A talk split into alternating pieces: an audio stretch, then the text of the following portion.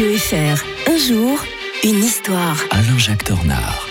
Il nous raconte l'histoire comme personne d'autre sait le faire. Bonjour Alain-Jacques Tornard. Bonjour Mike. Ça va bien ce matin Mais oui, Bah bien oui, sûr. Parfait. On va revenir en 14 novembre 1860. euh, La Russie qui s'emparait de la Sibérie maritime.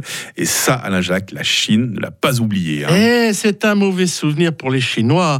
Euh, ben, ce qui explique aussi pourquoi ils vont avoir des idées derrière la tête de reconquérir un jour ou l'autre ce terri- ces territoires perdus. Vous savez, les souvenirs que les Chinois ont Mm. euh, de ce que nous avons fait, les Occidentaux, les Anglais, les Français euh, en Chine, parce que là, en l'occurrence, les, euh, les Chinois, eh bien, sont les victimes de ce qui venait de se passer avec les, les Français qui avaient mis la main sur une partie de la Chine en- à cette époque-là. On est en 1860 et que font les Chinois? Ben, Ils peuvent rien faire pour protéger euh, cette façade maritime et euh, forcément les, les, les, les, les, Russes vont s'emparer de cette façade. Ils vont créer une ville d'ailleurs euh, symbolique, Vladivostok, qui veut dire qui domine l'Orient, la domination de l'Orient en russe.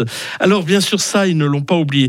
Tout est parti en fait du XVIe siècle. hein, la poussée de la Russie vers, vers la Sibérie, c'était à la fois un rêve, mais pas forcément un rêve politique, c'est presque un rêve économique. hein. Euh, la Russie exportait beaucoup de peaux de, euh, de, peaux de, peaux de bêtes et, et, euh, ben, finalement, c'était ces vastes espaces se prêtaient admirablement euh, aux trappeurs, tout simplement. Mm. Donc, dans un premier temps, ils vont prendre Kazan. d'ailleurs, c'est ainsi qu'ils vont détruire le, le pays des Tatars, qui sont d'ailleurs mes, mes lointains ancêtres, hein, quelque Ah, part. intéressant.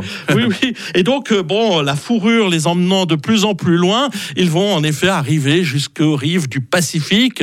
Là, quelques années plus tard, ils vont se heurter d'ailleurs aux, aux Japonais, mais en attendant, ils vont même traverser le Pacifique, puisque toujours à la recherche de, de fourrure, ils vont mettre la main sur l'Alaska. Et on retrouve même des chercheurs, des trappeurs euh, du côté de la Californie, euh, alors euh, espagnole. Vous vous rendez compte jusqu'où ils ont été, les Chinois? Alors, fort heureusement, les Chinois, je veux dire les Russes, euh, oui, je- des fois je les mélange. les Lapsus, deux. hein. Ouais, lapsus révélateur. Et alors, euh, forcément, heureusement pour les États-Unis, ils ont eu la très bonne idée, juste après la guerre de sécession, euh, les Russes ayant besoin d'argent, de leur euh, acheter l'Alaska. Ce qui fait que les Russes n'ont plus mis les pieds de l'autre côté en Amérique. Mais vous voyez jusqu'où ils ont été. Et donc, moi, si j'étais chinois, je me méfierais parce que maintenant, il y a la route du Nord qui s'ouvre. Vous savez, maintenant qu'il y a, la, la- qu'il y a mo- beaucoup moins de, de glace, donc on, on pense passer par le Nord. Les nouvelles routes de la soie s'ouvrent aux Chinois aussi de ce côté-là.